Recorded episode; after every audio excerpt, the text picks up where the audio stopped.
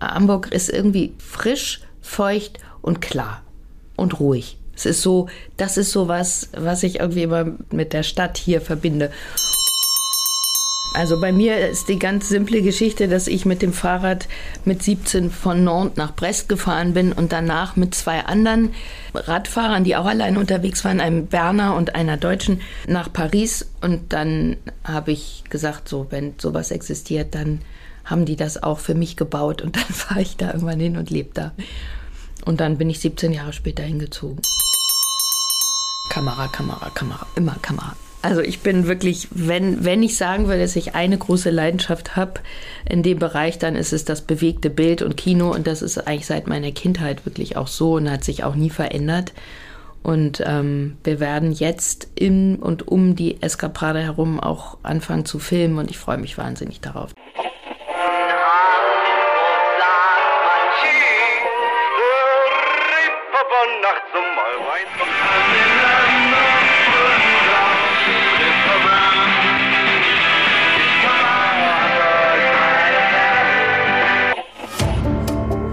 Gute Leute. Das Hamburg-Gespräch mit Lars Meier. Jetzt. Heute ist bei mir zu Gast Marie Bäumer. Moin, moin. Du bist geboren in Düsseldorf, aufgewachsen in Hamburg, lebst inzwischen auch in Frankreich in der Nähe von Avignon, bist Film- und Theaterschauspielerin, gibst Kurse zur Selbstfindung und Persönlichkeitsentwicklung mit Pferden und bist Mutter eines Sohnes. Du bist bekannt als Schauspielerin und dein zweiter Beruf ist Coach. Was haben denn diese beiden Jobs miteinander gemein oder wie können die voneinander profitieren? Ganz kurz, entschuldige, wenn ich mich einmal da einhake, nicht Coach, also ich bin tatsächlich kein Coach.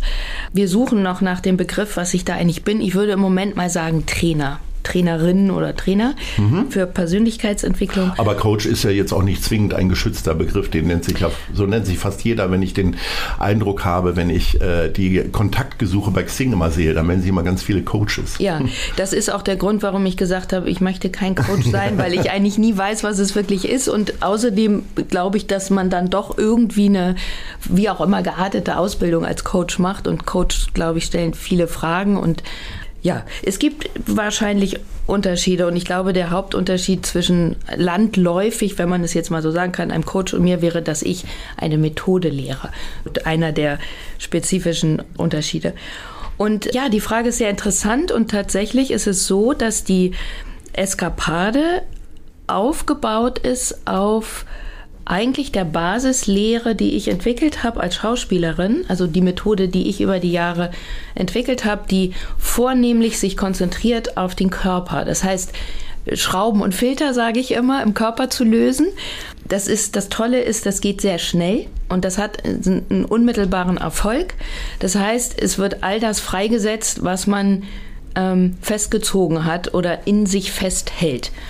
Und die Kernmotivation an der ganzen Geschichte ist, seinen Visionen und Träumen zu folgen und es nicht im nächsten Leben zu machen, sondern möglichst noch in diesem und die Leute darin zu unterstützen. Und am Ende ist da schon die erste Brücke zum Schauspiel, nämlich wir sind ja Visionäre, Sehnsuchtsträger, sage ich immer als Schauspieler. Und je mehr ich den Körper als Instrument einsetzen kann und in Spannung und Entspannung führen kann und dadurch die Emotionen in jeder Couleur zur Verfügung habe und zum Ausdruck bringe, desto feiner und differenzierter kann ich in meinen Rollen werden. Und feiner und differenzierter als Mensch zu werden, ist, finde ich, auch ein guter Plan. Es ist äh, mehr als erstrebenswert, auf jeden Fall. ähm, ist wenn man sich deine Biografie anguckt, könnte man den Eindruck gewinnen, den letzten Film, der kam 2018 raus, dass du dich jetzt mehr und mehr in diese Richtung bewegt hast, das weiter nach vorne zu bringen mit der Persönlichkeitsentwicklung. Äh, möchtest du ganz raus aus der Schauspielerei? Nein, also äh, ganz definitiv nicht. Das eine ist, es gab dazwischen auch noch andere Themen. Ich hatte ja dann auch noch das Angebot, ein Buch zu schreiben über die Eskapade. Und danach kam auch noch ein Angebot für ein weiteres Buch. Und ich musste dann irgendwann feststellen, dass ich ein Mensch bin und nicht fünf. Das und dein Tag auch nur 24 Stunden. Mhm. Auch wenn ich das immer noch Mühe damit habe, das zu akzeptieren, aber es ist tatsächlich so. Und dann kam Corona und ich war eine der Schauspielerinnen, die gesagt haben, ich möchte nicht zwingend während Corona drehen, wenn es nicht sein muss. Also in diesen Hochphasen. Und genau, also von daher, und dann habe ich tatsächlich in der Zeit davon sehr profitiert, dass ich viel Kraft in die Eskapade reinstecken konnte, die irgendwann da mal vor mir stand und sagte, was ist denn das jetzt? Machst du das immer auf der halben Arschbacke mit mir hier? Und die anderen kriegen immer mehr Aufmerksamkeit. Und dann habe ich mich da mal einen Abend hingesetzt und gesagt, nein, ich mache es jetzt wirklich und ähm, bringe das Ganze so weit, dass es dann auch auf soliden Beinen steht und aus den Kinderschuhen heraus. Und das ist jetzt gerade so die Bewegung dahin. Normalerweise wird man ja als Künstlerin immer gefragt, kann man davon leben? Jetzt bist du ja äh, nicht nur eine berühmte Schauspielerin, sondern auch eine sehr erfolgreiche Schauspielerin und wechselst jetzt so ein bisschen in eine andere Richtung. Kann man denn davon auch leben? Also ich sag mal so, ich würde es immer als Erweiterung sehen und da sich die Sachen vice versa auch so ergänzen, also meine Studenten, ich unterrichte ja auch, die profitieren sehr davon, von der Eskapade. Umgekehrt ähm, kommen auch immer mehr Leute aus dem Bereich Schauspiel, Regie und so weiter in die Eskapade. Und das ist jetzt so, also dass es so anfängt, ein kleines Unternehmen zu werden und wie, glaube ich, die meisten, die solche Sachen aufbauen, wissen, braucht man erstmal ein bisschen Zeit, um zu sagen, selbst wenn man bekannt ist, das gibt es jetzt und das ist das und das. Und ich sage immer, das ist das etwas andere Personal Development. Das heißt, da ist auch noch so ein bisschen der Punkt dahinter, dass es eben nicht sofort für alle so klar ist, aha, das und das. Und es ist in der Ergänzung so, dass ich glücklich und fast erstaunt bin darüber, wie viel das Ganze jetzt auch schon einspielt. Aber um wirklich richtig nur davon leben zu wollen oder können, brauchen wir auf jeden Fall noch ein bisschen Zeit. Und das ist ja auch zum Glück jetzt nicht so mein Anspruch. Also ich wechsle nicht den Beruf, sondern ich habe ein weiteres Feld, ich sage jetzt einfach mal, erobert oder entdeckt. Wir entdecken jetzt mal deine Hamburg-Lieblinge. Und äh, das ist unsere Schnellfragerunde. Und ich würde gerne von dir wissen, welches ist dein Lieblingsrestaurant in Hamburg? Also eins auf jeden Fall die kleine Brunnenstraße. Eins. Das mag ich sehr. Und darf ich noch ein zweites erwähnen? Unbedingt. Fischerei. Hafenrestaurant. Hafenrestaurant. Ein Also Klassiker. Einfach, oh, das liebe ich so allein. Also schon die ganze Crew, die da arbeitet. Und ähm, das, ja, das ist so auch auf jeden Fall eins.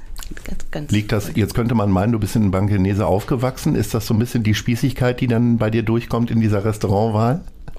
Also das finde ich jetzt auch schon eine ganz harte Bewertung. Das würde ich, würde ich mal sofort wandeln in ähm, traditionsliebend. Das mal ganz sicher. Also wer schon mal da gewesen ist, der weiß ja, dass die sehr streng gekleidet sind, in äh, schwarzen Anzügen, so wie man das früher in den 60er, 70ern in äh, Restaurants gemacht hat, aber trotzdem sehr locker sind. Und ich glaube, das ist halt wirklich eine tolle Sache, verbunden mit einem tollen Ausblick. Ich bin kein Riesenfisch-Fan, aber so zwei, drei Sachen finde ich da. Oh miau, als, als Hamburger kein Fisch, wenn das ist natürlich bitter. Ich bin ja auch liebe zugezogen Fisch. da nur. Ach so. Insofern äh, komme ich du? Hannover, da isst man dann schon fast Fischstäbchen. Ja, nee, ich liebe wirklich dieses Personal. Ich finde es auch wahnsinnig schön, wenn Personal so äh, vornehm gekleidet ist, gut gekleidet ist und sich einfach auch dann so hält. Also es hat schon so eine ganz andere, ähm, man hat einfach einen ganz anderen Kontakt mit denen. Hast du, äh, also ich sag mal, den Beruf der Schauspielerin bringt man ganz häufig mit der Gastronomie in Verbindung, nämlich, dass man sich zwischendurch halt Geld verdient. Hast du selber mal gekellnert? Ja, als Studentin im Tessin, genau. Und dann, ja, vorher auch schon, aber während der Ausbildung auf jeden Fall. Und dann hatte ich das Glück, dass ich, also mit Beginn Beruf oder noch während Ende Ausbildung, habe ich einfach schon wirklich ähm, Geld verdienen können, mein Leben auch damit verdienen können. Und manchmal ist es aber trotzdem noch so, dass ich denke, ach, es wäre eigentlich toll, nochmal wieder zu Geld. da muss man das mal irgendwo machen, wo man, wo einen keiner kennt. Naja, die Gastronomie sucht ja Leute, ne? Also die werden sich freuen, Unterstützung zu bekommen. Und heute bist du ja tatsächlich, man sieht das auf den Fotos, die wir bei Instagram veröffentlichen, tatsächlich auch so gekleidet, dass du sofort im Fischereihafen-Restaurant anfangen könntest in Schwarz-Weiß. Heute, ne? Ja, Siehst du? ja, so. Wir kommen mal zu deinem Lieblingskino. Ja, Abaton, natürlich. Ich habe gesagt, wenn dieses Kino schließt, dann höre ich auf. Okay, Und dann also sagt machen er- die weiter. Dann sagte Herr Grassmann, dieses Kino wird nicht schließen, solange du am Leben bist. Also da Das bin ist ich so schon eine mal schöne beruhigt. Gewissheit. Ja. ja. äh, welches ist deine Lieblingsgrünfläche? Ja, ist das grün? Also hm, Elbe, Övel, Gönne, ja doch, da gibt's grün. Da gibt's ja doch lange Grünstreifen. Bis, also ja, ist glaube ich wirklich da und der Blick rüber auf den Hafen und im, im Hang hat man ja auch grün. Ja, dann wäre es das. Ist äh, keine ganz aktuelle Frage, weil man es ja gar nicht nutzen kann. Äh, welches ist dein Lieblingsclub?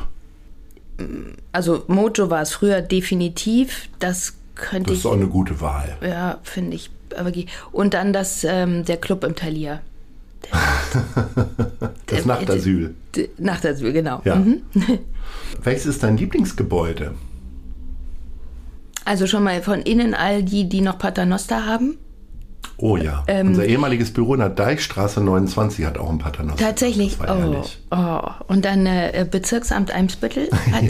Ja, gut, schön ist es nicht, aber ein Paternoster haben ja, sie. Paternoster haben sie. Und ähm, da gibt es ja einige Handels, Handelshäuser, glaube ich, noch. Ähm, Ja, ich glaube, im Sloman-Haus, wo Network Movie zumindest früher Ja. war, ich glaube, die haben auch noch ein Ja. Paternoster, die Filmproduktion. Also das wäre mal innen.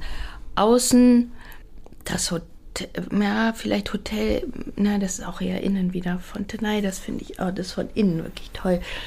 Ähm, Michel, ganz sicher, ist was, was, was ich einfach, den liebe ich einfach. Und ich glaube, dann würde ich sagen, die, die ähm, Landungsbrücken. Ja, Und wenn man in den Bismarck hineingehen könnte oder hinaufsteigen, dann wahrscheinlich auch der Bismarck.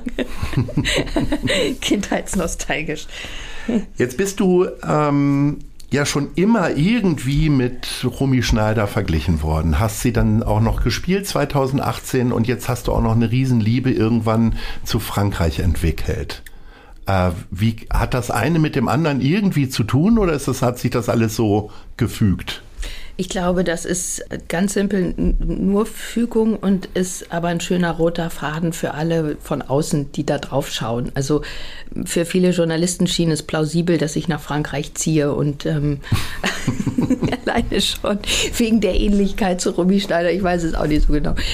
Also bei mir ist die ganz simple Geschichte, dass ich mit dem Fahrrad mit 17 von Nantes nach Brest gefahren bin und danach mit zwei anderen Radfahrern, die auch allein unterwegs waren, einem Berner und einer Deutschen, nach Paris. Und dann habe ich gesagt, so, wenn sowas existiert, dann haben die das auch für mich gebaut und dann fahre ich da irgendwann hin und lebe da. Und dann bin ich 17 Jahre später hingezogen. Also viel mehr Geschichte gibt es dazu nicht. Jetzt kommst du immer mal wieder nach Hamburg. Also irgendwie geltest du ja auch noch als Hamburgerin natürlich. Ähm, Gibt es so Orte, wo du auf jeden Fall sofort hin musst, wenn du nach Hamburg zurückkommst? Bei Wind und Wetter sagst du so, ich muss gucken, ob die Elbe noch da ist oder... Ja. Also Elbe ist wirklich einfach ähm, und dann schnurstracks geradeaus. Also von meist da, wo ich mich aufhalte, ist es dann Övelgönne tatsächlich und im Ahoi sitzen oder in der Strandperle und einfach da aufs Wasser zu gucken und Hunde, Menschen, Dinge an sich vorbeiziehen zu lassen und ins Gespräch zu kommen oder nicht oder zu schreiben oder einfach nur mit Freunden da zu sitzen und also die, die Stimmung, die Atmosphäre, auch die Geräusche vom Hafen, das ist halt das, was ich als Kind auch kenne. So dieses, dieses, ähm, das ist ja, ich weiß gar nicht, wie man es beschreiben soll. Das ist eigentlich wie so ein äh, großes Industriewerk und irgendwie auch immer so gemischt noch mit dieser mit Fernweh, mit was Großes fährt ab, was Großes kommt wieder rein und so diese die Sehnsucht und ähm, Ankommen, Abfahren.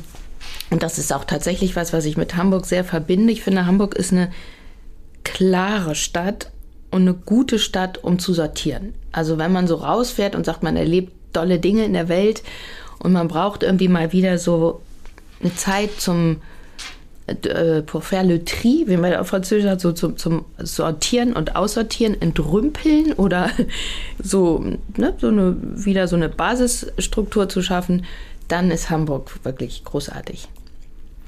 Wenn du dann aber doch in, in der Nähe von Avignon bist, gibt es so Dinge, die dir dann total fehlen? Ist es ausgerechnet das Franzbrötchen, was ja mit Frankreich jetzt nichts zu tun hat? Ja, das ist auch Betrug irgendwie. Die sagen immer, was ist denn? Wie nennt ihr unsere, die, eure Dinge? Ich glaube, es gibt in Frankreich auch keine Crocs, was man immer so denkt. Ne? Nee. Ja. Nee, gibt's auch nicht. Auch so eine deutsche Erfindung. Ja. also Schwarzbrot, da kann man auch lange suchen in Frankreich.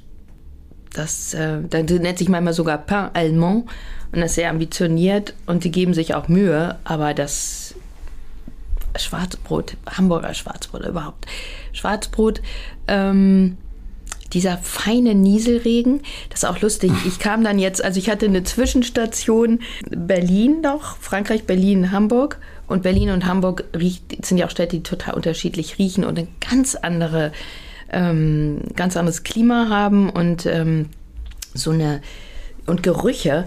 Und dann dachte ich, als ich hier ankam, so, ach, Hamburg ist irgendwie frisch, feucht und klar und ruhig. Es ist so, das ist so was, was ich irgendwie immer mit, mit dieser, mit der Stadt hier verbinde. Und das ist auch manchmal was, so dieses etwas, es klingt jetzt sehr seltsam, aber dieser modrige Laubgeruch und, ähm, und einfach so diese, ja, es ist wirklich das Feuchte auch in der Luft. Provence ist halt wirklich sehr, sehr trocken. Und das ist so manchmal was. Und wenn es regnet, dann regnet so, dass man das Gefühl hat, es kommt die Sintflut. Ähm, da gibt es sogar manchmal schulfrei bei Regen. ähm, aber das, ist, das sind so Sachen, die mir manchmal fehlen. Und das muss man dann hier einfach tanken, wenn man hier ist und dann versuchen mitzunehmen. Nimmst du dann mehrere Portionen Brot mit und frierst sie dann ein oder? Also so schlimm ist es nicht. Eins versuche ich immer mitzunehmen, aber der Koffer ist natürlich immer schon mit allen möglichen Dingen dann so voll, dass das gerade noch irgendwie so reingeht und oft dann auch so eine Etage tiefer wieder rauskommt. Aber ich mache das tatsächlich, nehme Brot mit. Jetzt bist du äh, gebürtige Düsseldorferin, aber ja nun Hamburg hat dich geprägt. Ähm, trägst du diese Klarheit auch in dir, die du über Hamburg selber so sagst? Ich glaube schon, ja. Also ich bin schon jemand, der, der gerne weiß, wie die Dinge liegen und auch anderen möglichst Klarheit verschafft. Also wenn ich mit Leuten zusammenarbeite zum Beispiel oder aber auch bei Freunden. Also so eine Eindeutigkeit. Also dass es nicht so irgendwie was Nebulöses ähm, hat. Und ähm, Mhm. Ich glaube schon, dass das auch so Teil meines Wesens ist. Jetzt ist ja der Beruf der Schauspielerin doch etwas, was ich zumindest mit etwas verbinde, was sehr unstet ist, äh, wo, wo man einfach auch ganz wenig planen kann, weil entweder man wartet auf das Drehbuch, was kommen soll, oder man wartet auf den Einsatz am Tag des Drehens. Wie kriegst du das dann so zusammen, wenn du eigentlich selber so ein klarer Mensch bist, dass so viel Unwägbarkeiten in diesem Jobbild vorhanden sind? ja, das erinnert mich an einen Moment, als mein Sohn kurz davor war, in die Welt zu schlüpfen. Da habe ich plötzlich so gedacht, du kannst dich jetzt mal gleich darauf einstellen, dass immer irgendwas zu kurz kommt. Das heißt, entweder du für dich oder jeder für sich oder die Beziehung oder das Kind oder der Beruf. Also es wird jetzt wahrscheinlich dann so sein, dass man nie das Gefühl haben kann, mit allem ganz und gar gerecht zu werden. Das war auch so ein Moment, der ich sehr früh erkannt habe, dass ich dachte, da ist was sehr Unstetes und Unplanbares. Bevor ich mich jetzt verrückt mache damit und jedes Mal mich das aushebelt oder ärgert, stelle ich mich darauf ein und sage, das gehört einfach mit dazu, zu dieser Entscheidung, diesen Beruf zu machen, auszuüben und, ähm, und dann auch Freude daran zu haben. Und das Verständnis im besten Falle auch zu erhoffen von Familie, Freunden und äh, Menschen, die mit einem arbeiten. Und das ist auch was, was ich eigentlich fast immer im Vorfeld schon mal sage. Sage, ich plane oder wir planen gemeinsam, immer unter der Prämisse, dass es, ohne dass wir einen Einfluss darauf haben, sich wieder ändert. Und ich glaube, das ist etwas, was ganz wesentlich ist in, der, in dem Gefühl, die ähm, trotz alledem eine Unabhängigkeit und eine Freiheit und eine Planbarkeit zu behalten. Das heißt zum Beispiel, dass viele sich auch da sehr wie soll ich sagen, also entweder unter Druck setzen lassen oder Schwierigkeiten haben, Ferien zu planen, weil sie immer Angst haben, dass irgendwas Dolles kommt und dann grätscht das da rein. Und meine Erfahrung ist die zu sagen, ich plane alles, ich plane auch meine Ferien und nachher ist es fast immer so, erstaunlicherweise, dass es sich dann ausgeht. Also ich glaube, ich habe ein oder zweimal das erlebt, dass ich meinen Urlaub irgendwie verändern, verschieben oder aus dem Urlaub heraus irgendwo hinfahren musste. Sonst hat das immer funktioniert. Und ich glaube, das ist auch was, was sehr wichtig ist, dass man für sich wirklich so Momente und Inseln schafft und die eben so plant, als wäre das einfach alles vorausplanbar. Bist du eine Freundin von Frühbucherrabatten? Also äh, weißt du jetzt schon, wo du im Oktober in welchen Cluburlaub du fahren wirst? Interessant. Allein das Wort Cluburlaub. So ja, ja. ja. So in die Abteilung. Ähm, was ist das? ich finde, einmal im Leben sollte man sowas machen. Ich habe es auch getan. Tatsächlich? Schon sehr früh mit 20, wo ich mit gewaltig viel Ironie da reingegangen bin. Ja. Und habe für mich beschlossen, es ist keine Form des Urlaubs. Ja. Ich darf es dir so weiter. Du musst es jetzt nicht mehr ausprobieren. Ja, naja, ich, hatte, ich, hatte, ich hatte das Glück, dass ich das tatsächlich ähm, in einem Film, in einem österreichischen Film, hatte ich die ganze Nummer mit drin. Und das heißt, da konnte ich dadurch das einmal so erahnen, wie sowas aussehen kann. Und ähm, äh, genau. Ich weiß nicht, ob ich Gefahr äh, gelaufen wäre, es tatsächlich auszuprobieren, auch ohne diese Produktion, aber damit war das dann endgültig besiegelt. Ja, also ich, ich versuche schon tatsächlich mir am Anfang des Jahres mal so neben all den Plänen, die schon da sind, immer Urlaubszeiten reinzuschreiben. Das heißt nicht, dass ich dann immer schon genau weiß, wo ich hinfahre, aber das mache ich auf jeden Fall. Und tollerweise ist das jetzt auch so. Ich habe jetzt diese Zeiten angegeben. Dann sagt manchmal mein Mitarbeiter, Marie, da hast du ja eine Urlaubswoche. Und ich, ach Mensch, guck mal, stimmt. da ich, das ist ja toll. Da habe ich ja eine Woche frei. Was wollte ich denn da tun? Ja, wenn ich da nicht wegfahre, dann schreibe ich halt, ist auch gut. Und so kommen die Dinge häufig auch zu mir dann plötzlich. Dann rede ich irgendwie mit einer Freundin und mit irgendjemandem und sage, Mensch, guck mal da und so, da ist noch was frei. Und dann, ah, wollt ihr nicht mitkommen und wir fahren da hin, machen das und so. So ergibt sich das. Dann. Wo treibst es dich denn dann so hin? Gibt es so Lieblingsurlaubsorte? Ich sag mal, die Provence ist ja für viele Deutsche auch ein Sehnsuchtsort durchaus. Da kann man ja auch Urlaub machen. Da lebst, da darfst du jetzt leben. genau. Arl. Zieht sich ja. dann auch eher in die ländliche Region oder um mal wieder was total Blödsinniges zu sagen, dann eher nach Las Vegas? ja, das wird immer spannender. Cluburlaub Las Vegas. Ja, also ich glaube, da ist bei mir wirklich eine ganz große Bandbreite, Neugierde auf ganz viele unterschiedliche Dinge. Ich habe jetzt dieses Jahr auf jeden Fall mal hm, inseleuropäisch, Süd, südliches Europa. Im letzten Jahr haben Freunde nach, angefragt, ob wir nach Argentinien mitkommen wollen. Da war ich sehr versucht, hatte dann aber familiär wieder Beschränkungen von denen, die eben sagen, ja, aber vielleicht kommt dann noch irgendwas. Und da hatte ich, war ich äh, überstimmt, ähm, wo ich sagte, Mann, also zwischen den Jahren arbeitet keiner. Und wenn es tut, dann soll man ihn davon abbringen. Ja, also der Kelch ist jetzt an mir vorübergezogen, steht aber immer noch auf dem, auf dem Plan. Und ich habe meinem Sohn und einem Freund, ähm, jungen Freund von uns, versprochen, wenn sie beide richtig lange Haare wieder haben, dann fahren wir nach Hawaii. Aber der eine hatte jetzt gerade lange und der andere war, ist bei mittellang und jetzt hat der Langhaarige sich die gerade wieder kurz geschnitten. Das hat er nur davon. Ich erlebe andere Mütter immer, die dafür sorgen wollen, dass ihre äh, Söhne kurze Haare tragen. Du bist äh, jemand, die lange Haare befördert bei ihren Kindern oder bei den Freunden. Ja, ich finde lange Haare super bei Männern. Also wenn sie schöne Haare haben. Das, das wird, das wächst. Danke. Ich habe mir gerade selber in die Haare gegriffen, habe festgestellt, sie sind noch nicht lang genug für Marie Bäumer. naja, sagen wir mal nicht für Hawaii. Ja. Und von Hawaii kommen wir jetzt zur Werbung, und zwar für unseren Kooperationspartner Die Zeit. Ich beginne jeden Arbeitstag mit der Elbvertiefung, dem kostenlosen Newsletter von Zeit Hamburg.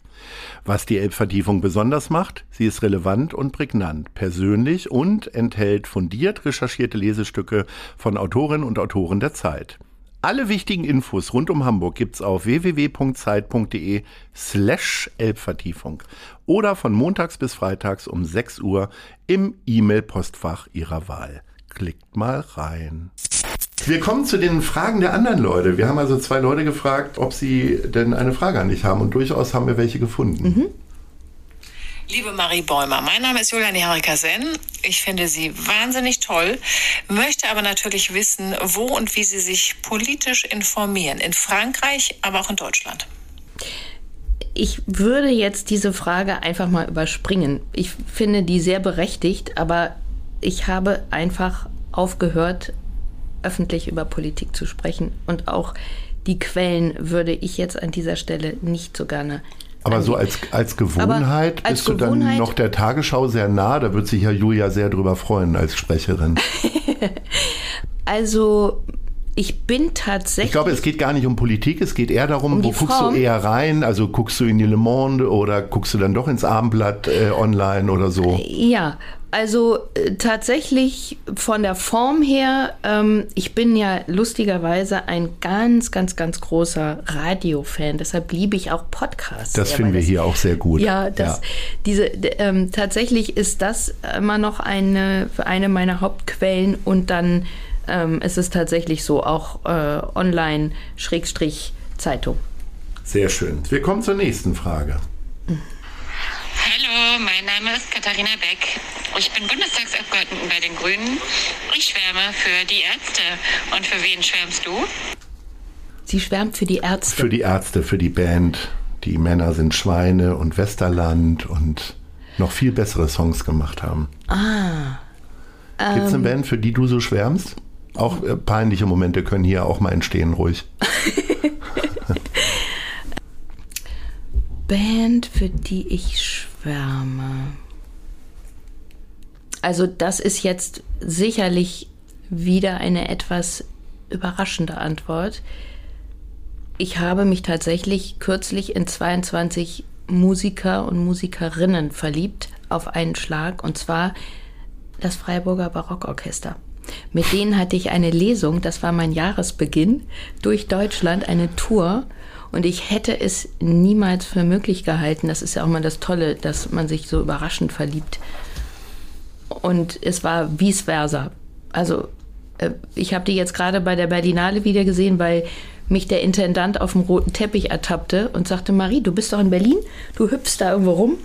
Wir kommen und spielen wieder in der Philharmonie möchtest du dabei sein? Und schwupp war ich da und es war anschlusslos wieder dieses Gefühl. Das ist jetzt, wenn ich von Schwärmen spreche, gerade so meine absolute Lieblingstruppe mit den Bassisten im Rücken, Jimmy James und Lee in der Mitte und Carsten am Cembalo und Karin und die erste Geige und zweite, vierte, siebte, achte, diese ganzen wunderbaren Menschen. Es war wirklich erstaunlich, aber es war ein, eigentlich ein großes Fest der Schwärmerei. Wenn man als Jugendliche von Schwärmerei spricht, denkt man ja auch immer an Poster dann von den Leuten. Ich stelle mir gerade vor, wie das, wie groß so ein Poster sein muss äh, vom Freiburger Barock. Äh, ja, ja, und es waren nur 22. Da ja. sind, ich glaube, insgesamt sind 70 und 30 ist die Kerntruppe. Also, aber wir haben mehrere Gruppenbilder und auch sehr lustige Einzelbilder.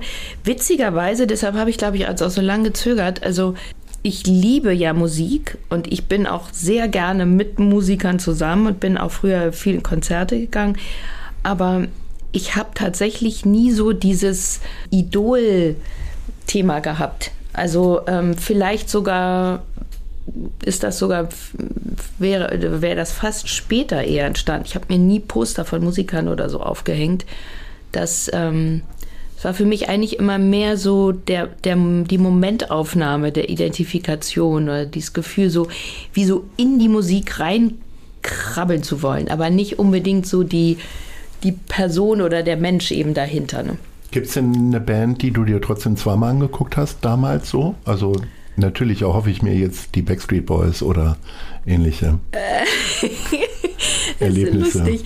Ja, also ich war auf jeden Fall großer Rolling Stone-Fan und da gab es zumindest einen wahnsinnig tollen Dokumentarfilm und den haben wir in der Truppe mehrmals gesehen und das war wirklich was, was mich komplett Den von Martin Scorsese? ge geflasht hat. Ich glaube, es hat mehrere Dokumentationen gegeben, ne? Ja, also, der, also ich ähm, sage ja immer ungern ja, wenn ich es nicht ganz genau weiß. Ich müsste noch mal nachgucken, aber ich war da 17, Nee, dann war es nicht war- ich Martin glaub, der Scorsese. ka- der war- Ich- kam später, Ah, ne? Ich, ich weiß ja, wie alt du bist und äh, Mhm. insofern, ich glaube, Martin Scorsese ist wahrscheinlich 10, 15 Jahre. Ja, ja, das Mir ist- fehlt irgendwie auch ein bisschen das Zeitgefühl gerade immer wieder. Also gerade bei den Stones. Ja. äh, Und bei mir wahrscheinlich auch, 15 weil ich bin auch so außerhalb von Raum und Zeit immer mit allem.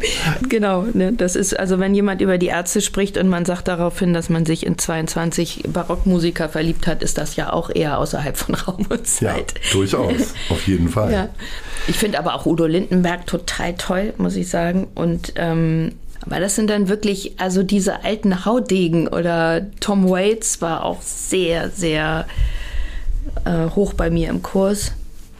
Ähm, ja, das ist das, was mir jetzt im Moment als allererstes dazu einfällt. Als Schauspielerin hat man ja den Vorteil, wenn man am Theater ähm, arbeitet, dass man mal diese Backstage-Bereiche irgendwie sieht. Ich bin tatsächlich durch eine Veranstaltung mal in den, ins Thalia-Theater in den Backstage-Bereich geraten und fand das total spannend.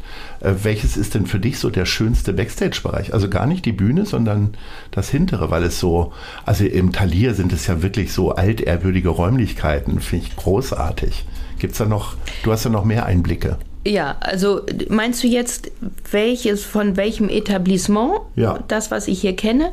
Ja, also dann ist es tatsächlich das Talier. Da ähm, hat ja der Vater meines Sohnes gespielt damals, als der auf die Welt kam, Sean. Und dann ist Klein Sean auch immer mit in den Garderoben unterwegs gewesen mit den entzückenden Garderobieren und ähm, auch einer, der Scotty hieß der. Und ähm, und dann später hat er irgendwie mit den Maskenpinseln da äh, rumhantiert und ähm, wir haben eine wunderschöne, so eine kleine Klangkugel geschenkt bekommen von dem Chefmaskenbildner. Das erinnere ich noch. Und äh, daraufhin habe ich dann später gesagt, die hatte ich dann irgendwie immer schon so rumgebimmelt, als er noch in meinem Bauch war. Und dann habe ich gesagt, deshalb hat er so ein ganz besonderes, so ein Mensch, der sehr fein ist mit seinem Gehör. Das hat das irgendwie noch geprägt. Und das Thalia ist mir daher, also das war wirklich ein bisschen wie unser Wohnzimmer sozusagen, das, das, äh, die Hinterkulisse, die beiden herrlichen ähm, Schnitzelchen da, ähm, Uwe und seine Frau in der Kantine und das ist dann einfach auch so ein Zuhause. Ne? Also ähm, ja, das ist das, was ich hier in Hamburg am besten kenne und was mir von daher so am vertrautesten ist. Äh, wo du tatsächlich gerade fast schwärmerisch ja bist, äh, was fehlt dir denn jetzt so in der ganzen Abstinenz äh, eher? Die Bühne oder die Kamera? Also die Arbeit vor der Kamera? Kamera, Kamera, Kamera, immer Kamera. Also ich bin wirklich, wenn, wenn ich sagen würde, dass ich eine große Leidenschaft habe in dem Bereich, dann ist es das bewegte Bild und Kino und das ist eigentlich seit meiner Kindheit wirklich auch so und hat sich auch nie verändert. Und ähm, wir werden jetzt in und um die Eskaprade herum auch anfangen zu filmen. Und ich freue mich wahnsinnig darauf, dass man da so eine Übersetzung findet und eben so diesen Aspekt des, das eigene Leben zu kreieren und da was entstehen zu lassen und dem so ein bisschen diesen Bigger-than-Life-Moment auch zu geben. Also die, diese Begeisterung daran, ähm, Dinge in Szene zu setzen, auch möglicherweise eben im Alltag oder ähm, wenn wir nun mal zurückzukommen zum Urlaub. Ich habe vor kurzem eine Frau kennengelernt in meinem Alter. Wir waren uns unglaublich sympathisch, haben kurz in so einer, bei so einer Geschichte irgendwie Zeit miteinander verbracht und hinterher irgendwie gesagt, also da kommt irgendwie noch was nach.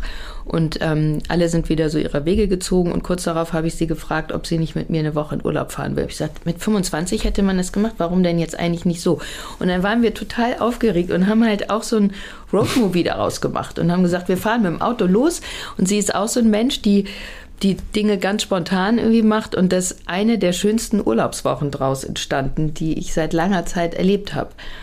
Und äh, diesen Dingen so nachzugeben, das, ähm, ja, das ist für mich eigentlich so die, die Essenz von, von Leben überhaupt, würde ich jetzt sagen. Du bist in Düsseldorf geboren. Wie viel Karneval außer der Hang zur Verkleidung, also auch im beruflichen Sinne, steckt denn in dir? Also tatsächlich von irgendwie einer Karnevalkultur oder so, so gar nicht, gar nichts. Ähm, außer eben, dass das irgendwo auch, ähm, wenn, dann denke ich so durch meine Eltern geprägt war, die dann manchmal auf Faschingsfeste gingen und das hat mir immer unheimlich Spaß gemacht. Meine Mutter hat uns immer die Kostüme für Fasching, aber nicht Karneval im großen Stil, ne, sondern eben der, der Fasching dann hier auch schon in Hamburg selber genäht, ähm, entworfen und selber genäht und so, das, das ist da so am meisten meine Prägung. Was war dein Lieblingskostüm? Das war, glaube ich, ähm, also einmal war ich Hund, äh, Tier. Tier fand Aha. ich immer super. Hund fand ich super. Und ähm, einmal Pierrot. Mhm. Das fand ich auch sehr schön. Da habe ich mich auch sehr wohl gefühlt. Du hast deine Mutter gerade angesprochen, die ist Ergotherapeutin. Dein Vater war Architekt. Ähm, warum, wie bist du zum Schauspiel gekommen? Warst klassischerweise Schultheater und wie, wie glücklich und zufrieden waren deine Eltern mit der Entscheidung? Ähm, also ich glaube, dass das Programm Kino, das kleine, immer noch existierende in Blankenese, ähm, das mit den damals laufenden Kinder- und Jugendfilmen für diese Misere verantwortlich ist. ich habe auch den, den äh, heißt der nicht Hansen oder Jensen oder so, irgendwie auch so ein richtiger norddeutscher herrlicher Name. Ähm, den Betreiber dieses Kinos habe ich auch einmal eingeladen und da habe ich es ihm ins Gesicht gesagt, dass er verantwortlich ist für dieses Dilemma, dass ich jetzt diesen Beruf seit so langer Zeit ausübe. Schlimmere Dinge, glaube ich. Ja, genau. Also das und meine Eltern, nee, meine Großeltern sind viel mit uns ins Theater gegangen, aber Film war total weit weg. Ich bin ja nicht mal mit Fernseher aufgewachsen. Also für jede, jede äh, Geschichte im Fernsehen, was auch immer dann kam, Black Beauty oder die kleinen Sträuche oder so, mussten wir zu den Nachbarn gehen und ähm, Kino war halt um die Ecke. Und bestimmt hat auch das dadurch noch mal mehr so einen tiefen Eindruck bei mir hinterlassen. Viele Jahre später habe ich dann irgendwann verstanden, dass ich ich dachte mal, wie komme ich da rein? Wie komme ich in die Nummer rein? Wie komme ich auf die, also ich habe wirklich so wie auch später bei Fotografie, ne, wo man sagt, wie geht das bitte? Wie kommt diese Dreidimensionalität auf dieses Papier? So habe ich immer gedacht, wie komme ich in das Ding und da habe ich auch mal dahinter geguckt. Dann bin ich immer näher an die Leinwand dran. Dann wurde das aber immer schwieriger, das Gesamte zu überblicken und immer noch war ich nicht drin. Dann wollte ich einziehen ins Kino. Da habe ich einen richtigen Plan gemacht. Ich hatte schon Lieblingsstofftiere, Lieblingsschlafanzug, Lieblingsdecke, Lieblingssee. Alles fertig. Habe am Abend meinen Eltern erzählt, habe gesagt, so, ich würde dann morgen umziehen. Da war die Begeisterung so mittelgroß. Wir sind auch Wie nicht konnten Sie dich überzeugen, doch da zu bleiben, wo du alles schon vorbereitet hattest? Ja, ich muss gestehen, ich glaube, es gab ein ziemliches Drama. Also es gab ganz sicher ein Drama. Und ähm, ich weiß nur, dass meine Eltern sich schon während des Abendessens so ansahen mit so, so einem merkwürdigen, leisen Lächeln irgendwie in den Augenwinkeln, wo ich dachte, die haben die Sache in der Essenz nicht so ganz verstanden oder irgendwas kommt da so nach. Weil erstmal waren sie eigentlich gar nicht so im Widerstand, aber ich war schon auch sehr entschieden immer. Und ich glaube, die Sorge war so, dass glaube, meine Mutter wollte das Drama nicht am Abend. Es kam dann auf jeden Fall am nächsten Tag. Der große Koffer war gepackt und in meiner Fantasie ging die Geschichte dann so weiter, dass mein Vater mich dann bis zum Kino gefahren hat. Ich muss gestehen, dass ich das, da gibt es Dinge, die, wo ich nicht mehr ganz sicher bin, ob sie der Wahrheit oder dem, was dann tatsächlich geschah, entsprechen oder nicht. Jedenfalls bin ich nicht bis in den Vorführraum gekommen und ähm, ich glaube, wir haben tatsächlich mit dem damaligen äh, Betreiber des Kinos auch gesprochen und der dann doch etwas überrascht war, weil er der war auch nicht so gastfreundlich. Der war nicht so sicher, aber das und ich meine, dann, dann glaube ich war einfach die, das Ende des Liedes, dass er sagte, also es gäbe weder eine Küche im Vorvorraum noch wäre so vorgesehen, dass man da irgendwie schlafen kann. Und das war ein erster großer Bruch und das war auch für mich nicht nachvollziehbar, dass meine Eltern dann da nicht mehr insistiert haben. Und meine Mutter sagte einfach irgendwie, ich wäre zu klein, also mit sechs oder sieben. Und das, ich habe dann gedacht, sag mal, ich bin ja direkt um die Ecke. Ich komme ja auch zu den Geburtstagen nach Hause und zu den wichtigen Festen. Alles kein Problem, ich, ich fand das alles nicht so kompliziert. Ja, genau. Also, und die, meine Eltern haben mich immer mit allem unterstützt. Also, ich glaube, die haben ziemlich früh gesehen, da ist eine ganz große Entschiedenheit, die Pläne zu machen und die Dinge zu verfolgen. Und ähm, die sind dann eigentlich nur so dieser Energie hinterher und haben versucht, das ähm, so gut wie möglich zu unterstützen und, und die, später waren sie einfach, also sie waren ja schon, das ging ja schon fast an, an, an Groupies irgendwie. Also die, diese war halt am liebsten bei den Proben im Theater noch mit dabei sitzen und ähm, sind immer wieder, wenn ich auch hier in der Gegend gedreht habe oder in Hamburg gedreht habe, sind sie ans Set gekommen ähm, ganz süß, wenn meine Mutter mir noch irgendwelche selbstgebackenen Kekse mitgebracht oder weiß der Henker was. Und irgendwann standen sie da plötzlich so am Rand, am Hafen einmal, erinnere ich noch. Und waren bei allen Premieren irgendwie da und so. Und ähm, ja, also die fanden das dann schon, schon auch sehr spannend. Kommerziell gesehen ist der Schuh des Manitou dein erfolgreichster Film. Wie viel Raum nimmt er jetzt noch in deinem Herzen oder in deinen Gedanken ein? also in den Gedanken jetzt aktuell vielleicht nicht viel so, ähm, aber im Herzen extrem viel Platz. Ich war immer schon ein riesen Western-Fan. Also ich habe Winnetou rauf und runter dann auch bei Freundinnen damals geguckt und dann sofort nachgespielt. Meine beste Freundin Tina damals, die war größer und stärker als ich und da hatte dann die Entscheidungsgewalt und war leider meistens Winnetou, während ich dann die Schwester spielen musste. Das war natürlich sehr beschämend. Aber ich konnte dann wiederum meine kleinere Freundin ähm, Judith manchmal dazu zu bewegen, dass ich dann Winnetou war und da musste sie ähm, Abanachi spielen. und ähm, ja, das ist auch, glaube ich, schon bis heute so, dass das Western-Genre und die Essenz dessen so was ist, was mich ähm, immer sehr fasziniert, auch so die äh, ich sag mal so die, die, die, die Cowboys der Provence in der Camargue. Ähm, äh, das ist auch was, was ich immer wieder sehr anziehend finde, so dieses Milieu und alles, die Atmosphäre darin.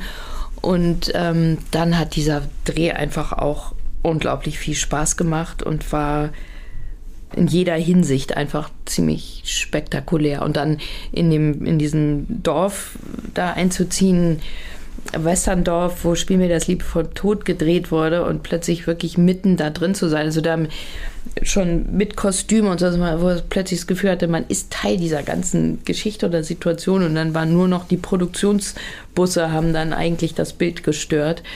Ähm, und die Premiere auch später. Und äh, es ist, ist nach wie vor einer meiner erklärten Lieblingsfilme. Gibt es den Lieblingsfilm? Also ich glaube, jetzt so ganz schnell, ohne lange nachzudenken, ist es Alter Affe Angst, drei Tage in Quiberon, Mitte, Ende August und im Angesicht des Verbrechens. Ich glaube, das sind so. Das ist ja ein Film sozusagen. Ja, ja. das ja. wäre so ein de, de, de, der Mut, ähm, in epischer Breite in verschiedene Genres zu gehen.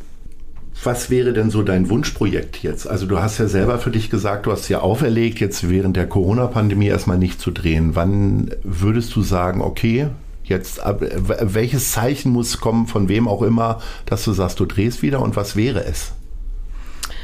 Also ich finde ja, auch wenn die Situation noch nicht ganz durch ist, fängt es ja so langsam an, hat man das Gefühl, sich ein bisschen zu entspannen und die die, ähm, dass wir irgendwie so wie diese, diese, diesen Virus irgendwie anfangen zu integrieren und der in den Auswirkungen nicht mehr ganz so extrem ist, auch wenn es nicht, noch nicht abgeschlossen ist, das Thema.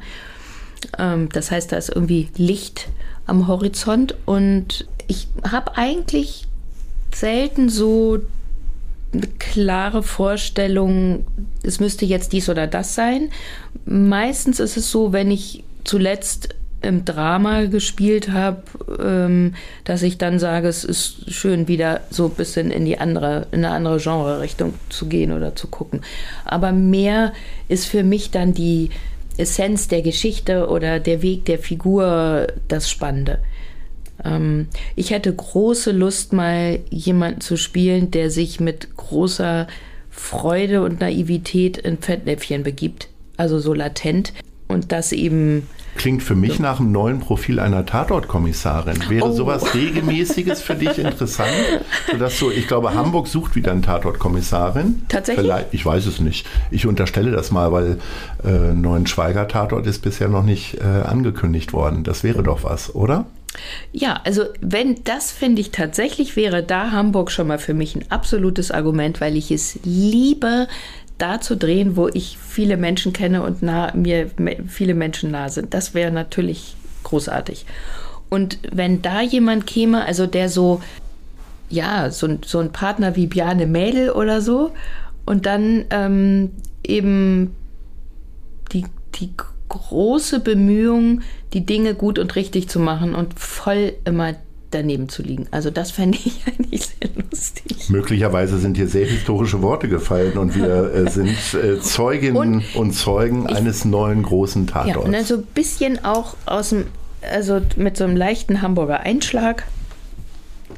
So, das kann man sich mal vorstellen. Da würde ich, würde ich glatt drüber nachdenken, wenn ich da mal hier so, ja, Gut, das sind schon fast Schlussworte, aber trotzdem habe ich noch zwei Fragen, die stelle ich dann jedem, der hier sich äh, hinsetzt. Und zwar, wo siehst du dich in fünf Jahren? Also wir wissen Tatort, klar, aber wie geht es jetzt beispielsweise mit den Selbstfindungskursen und der Agentur weiter? Fünf Jahre, warte mal. Also da sind wir auf jeden Fall mal schon mit den Pferden ziemlich weit gereist. Ich würde jetzt kühnerweise sagen, sogar vielleicht einmal um die Welt gereist, aber ja, du bist ja bisher noch nicht mal ohne Pferde nach Argentinien gekommen. Jetzt, du, das ist aber kühn. Jetzt. Ja, ähm, immer groß denken. Ja. Ähm, also auf jeden Fall in Europa ein Stück weit. Dann wird es in fünf Jahren Live-Eskapaden gegeben haben, wo wir vor großem Publikum die Dinge vermitteln und Menschen einladen, mit uns eine Erfahrung zu machen oder zwei oder drei. Mit Sicherheit wird das eine oder andere Filmprojekt neben Tatort dann hoffentlich ein schöner Kinofilm geboren sein und der eine oder andere Urlaub spontan oder geplant. Wo siehst du Hamburg in fünf Jahren? In zwei, drei Sätzen. In ruhig schwingendem, verlässlichem Gleichmaß all diejenigen empfangend, die wieder um die Welt getourt sind und zurückkommen, um sich Klarheit und Ordnung und Anbindung zu verschaffen. Kommst du auch zurück? Ganz Auf sicher. Dauer? Ganz sicher. Marie, das war äh, ein ganz schöner Ausflug mit dir gependelt zwischen Frankreich und Hamburg und äh, ich freue mich sehr, wenn wir dann das erste Gespräch mit dir und Bjane hier machen als neue Tatortkommissarin. Herzlichen Dank äh, und ich sage Ahoi und äh, ich hoffe, wir hören uns bald wieder. Vielen Dank, lieber Lars, war mir eine Freude und ich finde, so entstehen immer die besten Ideen. Hier zu zweit am Tisch. Toll. Prost. Zum Wohl. Das war gute Leute. Das Hamburg-Gespräch mit Lars Meier. Von der Gute-Leute-Fabrik, der Szene Hamburg und dem Zeitverlag. Folgt dem Hamburg-Gespräch als Podcast auf allen bekannten Streaming-Plattformen. Jeden zweiten Montag neu.